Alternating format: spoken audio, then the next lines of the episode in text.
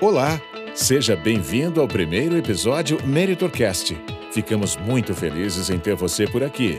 Neste episódio, falaremos sobre a Semana da Qualidade com a Gabriela, o Maurício e o Jorge. Preste atenção!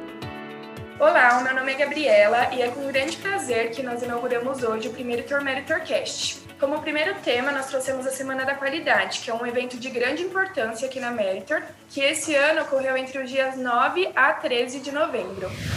Bom, o evento ele traz uma integração tanto com os nossos colaboradores, como com os nossos clientes e os nossos fornecedores. E o mais legal disso tudo é que dessa forma a gente reforça a busca pela excelência e a gente também promove uma integração para todas aquelas pessoas que fazem parte disso. E agora, para que a gente se aprofunde mais nesse tema, é, nós temos aqui o Maurício Sena, que é o nosso gerente de qualidade, e o Jorge Silva, que é o nosso gerente da fábrica. Olá, boa tarde a todos. Como a Gabriela mencionou, sou o gerente da qualidade. Jorge aqui conosco também. Boa tarde, Jorge, o gerente da, da fábrica, aqui para contribuir com vocês aí nesse, nesse tema aí. Bom, primeiramente eu gostaria de saber por vocês como que funciona a área de qualidade aqui na Meritor e durante o bate-papo eu gostaria que vocês reforçassem sobre a nossa cultura de zero defeito. A qualidade da meta é dividida em duas partes, praticamente. A primeira parte é uma qualidade que está com o Jorge, uma qualidade que está lá no dia a dia, está juntamente com os operadores, com os problemas, justamente com o suporte para garantir que, a, a, que o dia a dia aconteça de forma fácil, né, sem problemas. E uma segunda parte da qualidade é a parte que está comigo, ela é dividida em outras três partes, que é uma metalurgia, que também tem um suporte direto à parte fabril, uma parte de clientes que está associada ao campo e ao zero quilômetro, e uma parte de fornecedores também, que é um suporte ao produto fornecido, né? Que é o que a gente tenta garantir que esse produto chegue lá para o Jorge, lá no, na hora da produção, isento de problema, que é, traga o men menor dos impactos possível para que ele consiga aí atingir aí os objetivos de produção.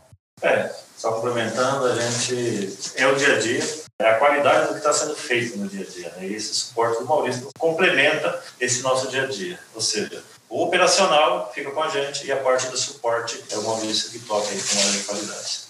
Falando um pouquinho de, de, de zero defeito, o que é o zero defeito? Zero defeito para nós é que falar que o erro nunca vai acontecer é utópico, né? Isso é, é uma afirmação muito difícil de fazer. Mas o que a gente precisa garantir é que as, é, não há uma cota de erro. A gente precisa garantir que seja feito corretamente da primeira vez. Então, definição de qualidade é a conformidade com os requisitos. Né? O sistema da qualidade deve ser voltado à prevenção da qualidade e não à avaliação da qualidade. A meta padrão do desempenho deve ser o zero defeito. A medida padrão é o custo da não qualidade. Trazendo aí para um significado mais do nosso dia a dia, o zero defeito é o quê? Campanha, zero campanha, zero defeito, zero ppm de cliente interno ou externo.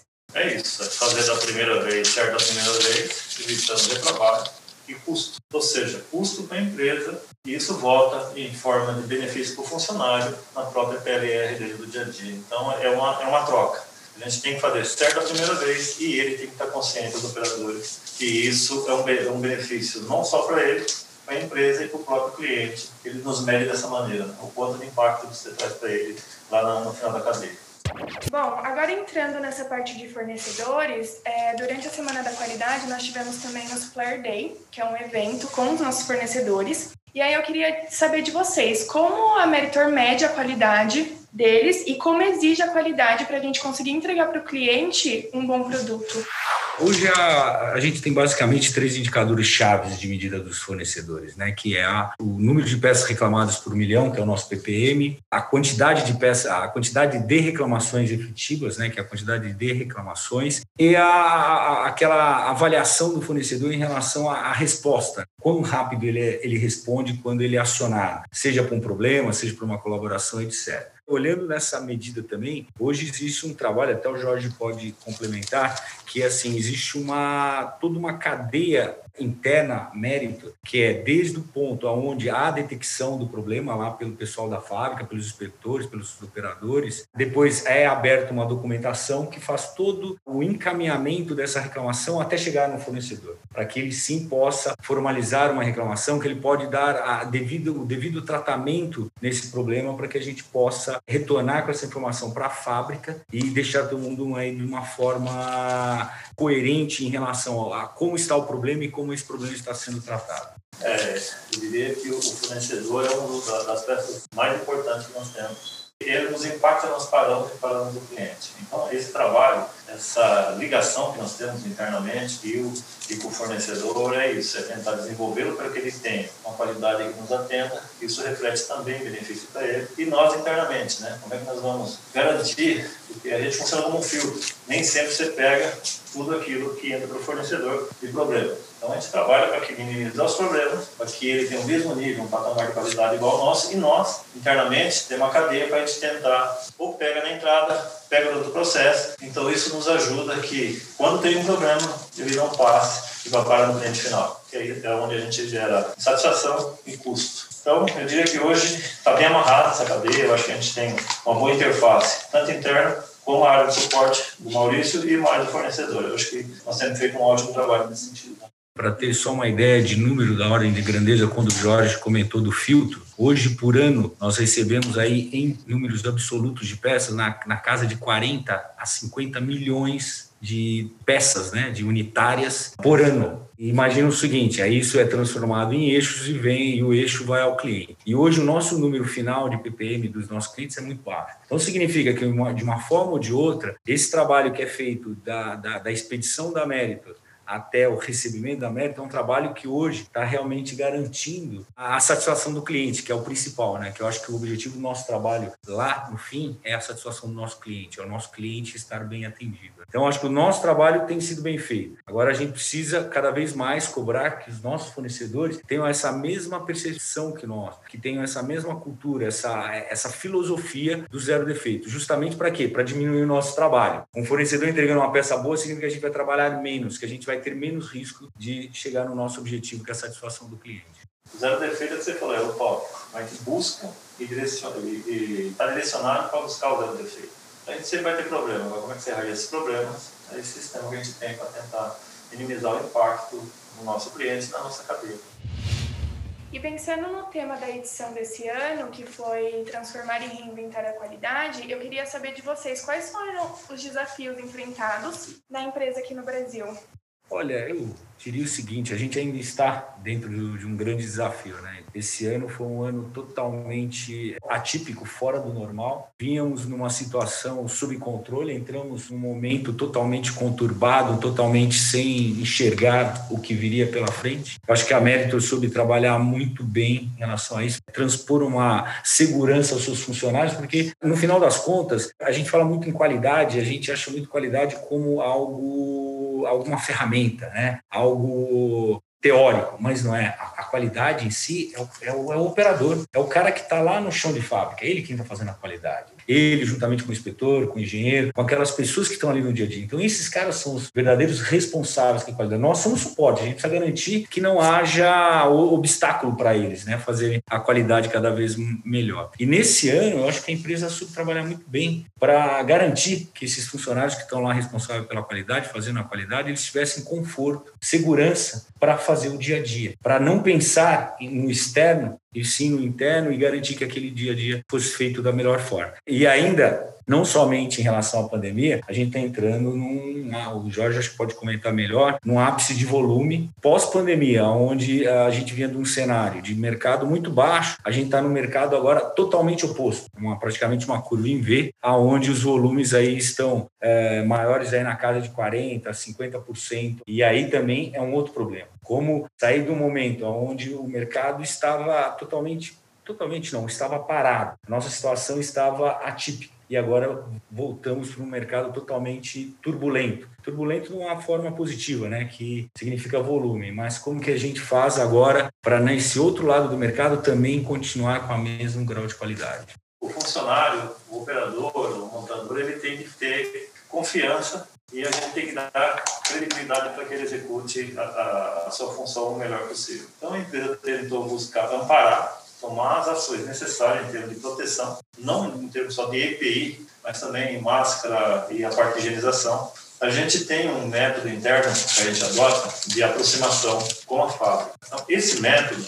a gente é, se envolve pessoalmente, ou seja, nós temos reuniões diárias, onde vai da diretoria ao chão de fábrica e a gente roda gerente, diretor, supervisor e engenheiros num time menor, área por área nós batemos essas áreas. A gente se aproxima do operador, a gente conversa, tem feedbacks, tem treinamentos, tem reuniões e a gente dá essa liberdade de ele estar participando e propondo solução para o problema. Né? Então, se ele tem dúvidas, nós vamos tirar as dúvidas. Se ele tem necessidades, nós vamos avaliar e ver o que ele precisa para atender aquela necessidade e, e ter o um melhor desempenho. Quando ele identifica um problema na fábrica, nós vamos suportando e o problema é nosso. Nós reconhecemos, a, preferimos reconhecer a pessoa porque ocorreu um problema, ou causado por ele ou por, por equipamento, e ele retenha isso. Tá? Então a gente valoriza essa, essa ação dele. A gente não penaliza, é o contrário. Ele pode ter cometido uma falha, mas se essa falha não foi para frente, ele é reconhecido e as ações são tomadas. E na hora de ter a solução do problema, que são as ferramentas que a gente utiliza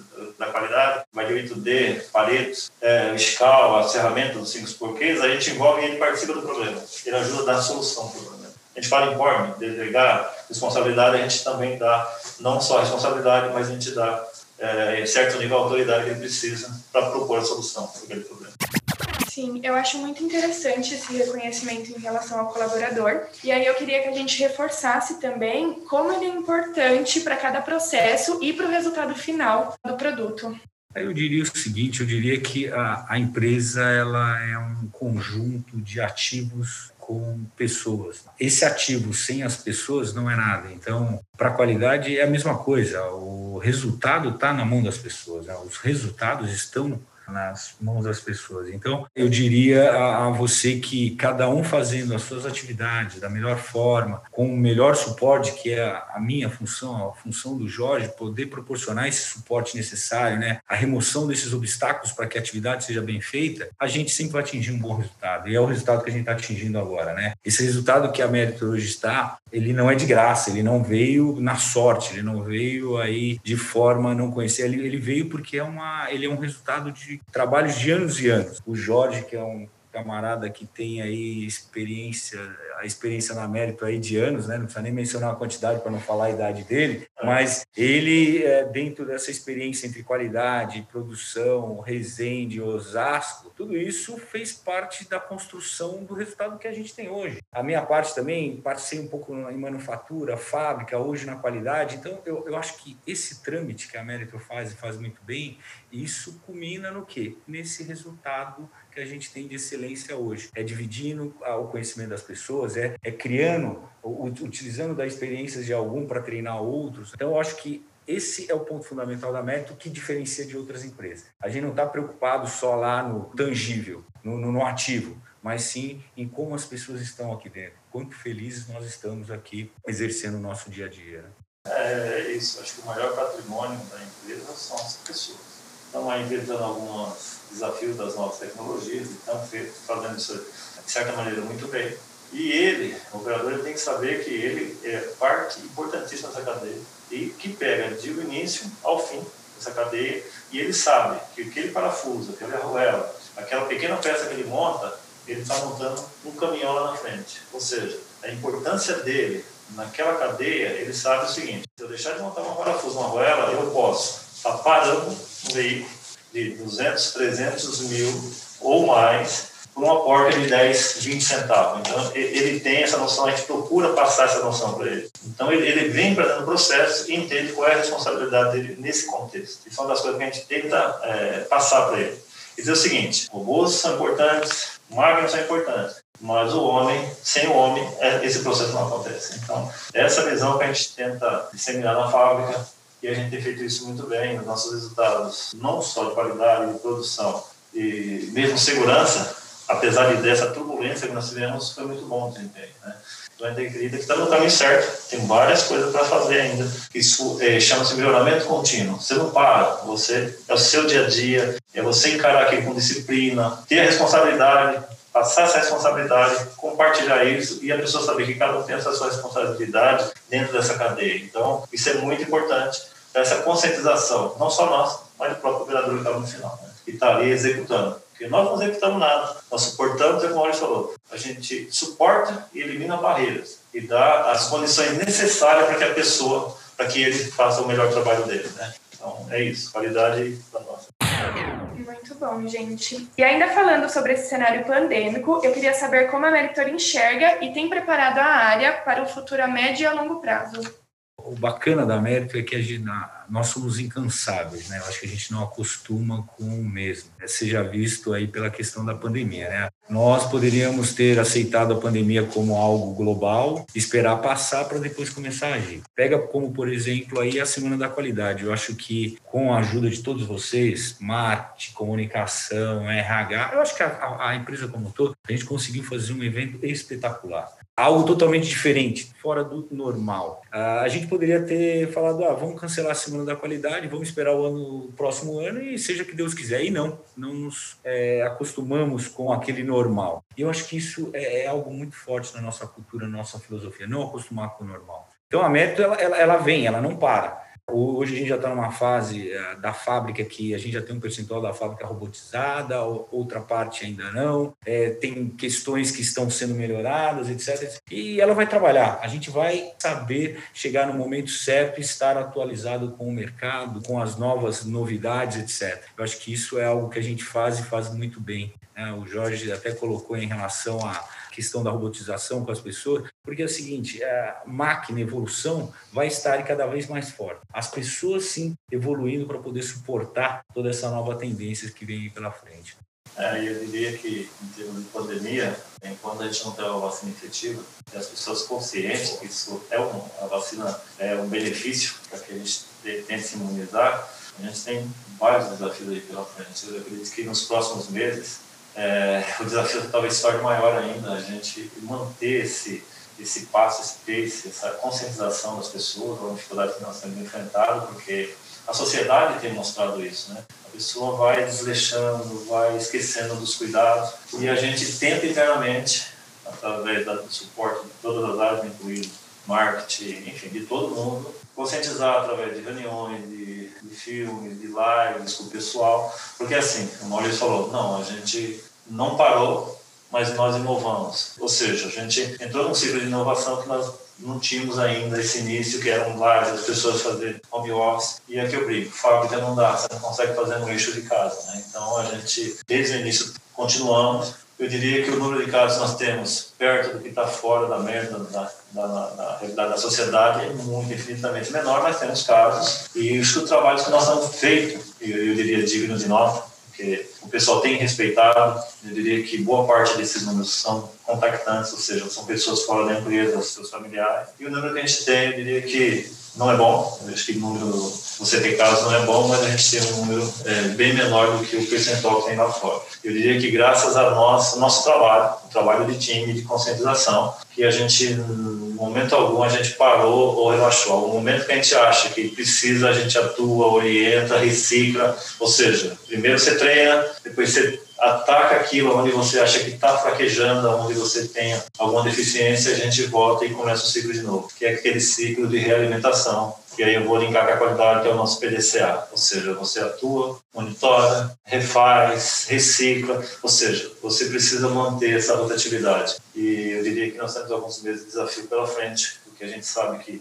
Europa, Estados Unidos estão num outro ciclo e a gente não gostaria de entrar. E a gente gostaria de, ter essas ações implementadas e consistentes para que a gente garanta esse processo produtivo aí, que a gente consiga parar o cliente e preservar os funcionários internamente. Então, esse é uma, um desafio, eu diria que pronto a gente nunca está, a gente está é, consciente do que, que tem que ser feito e estamos fazendo da melhor maneira que a gente está conseguindo. Só um complemento ao que o Jorge falou, e é verdade. Isso, se pegar assim lá em maio, o nosso medo era vir ao trabalho. Ah, então, vocês tem, se cuidava para vir ao trabalho. Agora, o, o medo é diferente. Você, o seu medo é em casa, porque o que acontece? As escolas estão abertas, restaurantes, bares, cinemas, etc. Então, hoje, pelo grau de segurança que criou-se aqui na Mérito, hoje o nosso ambiente aqui na Mérito ele se torna mais seguro que propriamente até em casa, que você está muito mais exposto a esse vírus aí que, como o Jorge falou, tem duas saídas, né? Uma é a vacina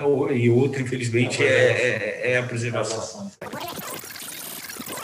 Eu gostaria de agradecer a participação de vocês. Eu acredito que nós trouxemos nessa edição um conteúdo muito bacana e de grande importância aqui para Meritor. E agora eu apresento a vocês a hora do convidado, onde nós vamos receber o Cláudio Moisés, que é o diretor executivo do Instituto da Qualidade Automotiva. E ele vai falar um pouco para a gente sobre a visão do IKEA em relação ao futuro da mobilidade no segmento de veículos pesados e também vai comentar sobre a mudança do consumidor em relação a esse cenário que estamos vivendo toda essa aceleração digital, né, consumidores hiperconectados, foco em maior sustentabilidade.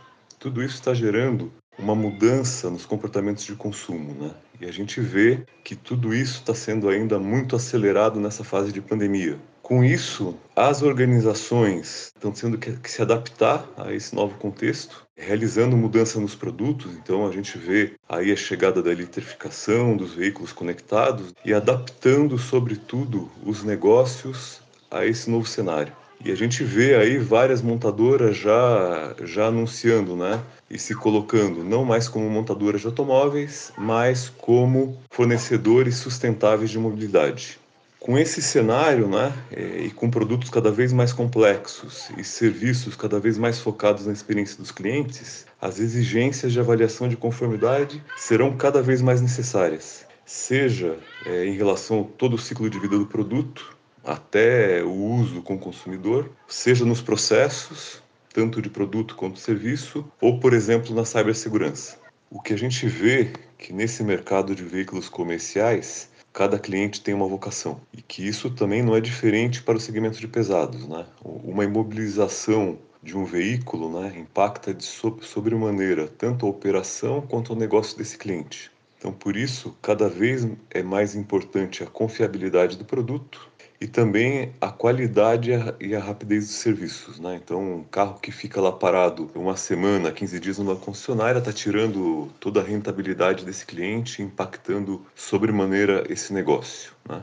Trazendo agora para a questão da transformação digital e do futuro da mobilidade. Nesse aspecto, né, com a chegada de veículos conectados no mercado, cada vez mais é, esses fornecedores de mobilidade estão podendo evoluir o produto, melhorar o produto para próximos lançamentos e também melhorar, sobretudo, a qualidade e a rapidez dos serviços. Né? Então, a partir do momento que você entende qual a falha que vai ocorrer, porque você está fazendo uma, um monitoramento já com o veículo conectado, então você consegue, através de sensores, prever uma falha e você já consegue prescrever uma manutenção. Com isso, você consegue preparar, assegurar que todas as peças são disponíveis e fazer a parada no momento realmente que o cliente não vai ter impacto, né? E antes que, que aconteça uma falha mais grave e que vai gerar um custo maior e um tempo maior de mobilização. É, esse contexto, acho que traz para a gente bem a questão também da cibersegurança e também da Lei Geral de Proteção de Dados, porque a gente vai estar tratando com informações do veículo que é de propriedade é, de um consumidor. Esperamos que você tenha gostado do primeiro episódio Meritorcast. Nós nos despedimos de você. Fiquem atentos, pois a Meritor está cheia de novidades. Ficamos por aqui. Até logo. Tchau, tchau.